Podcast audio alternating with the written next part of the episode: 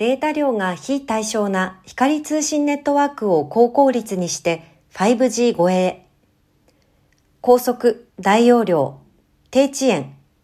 同時多数接続を特徴とする 5G 通信サービスの導入が進められています。国内外ではその次の世代、5G からの連続的な進化を遂げ、さらに新たな機能を備えた通信サービスに向けた研究開発が推進されています。Beyond 5G。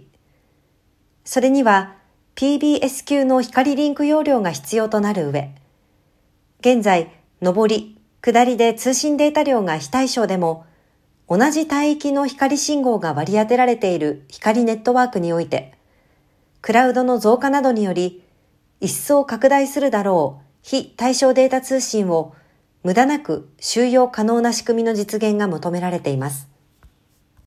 香川大学 NEC サンテック古河電工は非対称データ通信を効率的に収容可能なマルチコアファイバに基づく空間分割多重光ネットワーク技術の実証に成功しました。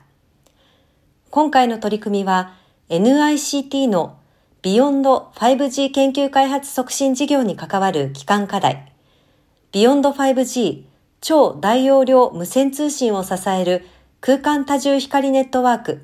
ノード技術の研究開発の委託研究に基づいて実施したもので、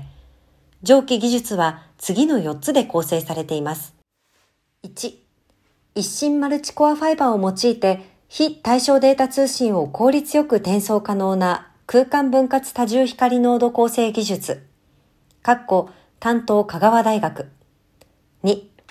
一心マルチコアファイバ内の任意のコアを任意の方向に伝播する光信号を増幅する技術、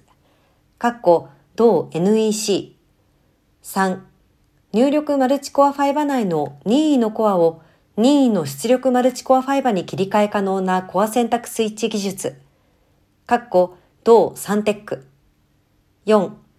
装置内接続用マルチコアファイバー設計、配線、接続技術、かっこ、同古河電工。マルチコアファイバーを用いて非対称データ通信を効率よく転送したり、光のまま増幅したりすることが可能になり、将来のビヨンド 5G 無線通信サービスを支える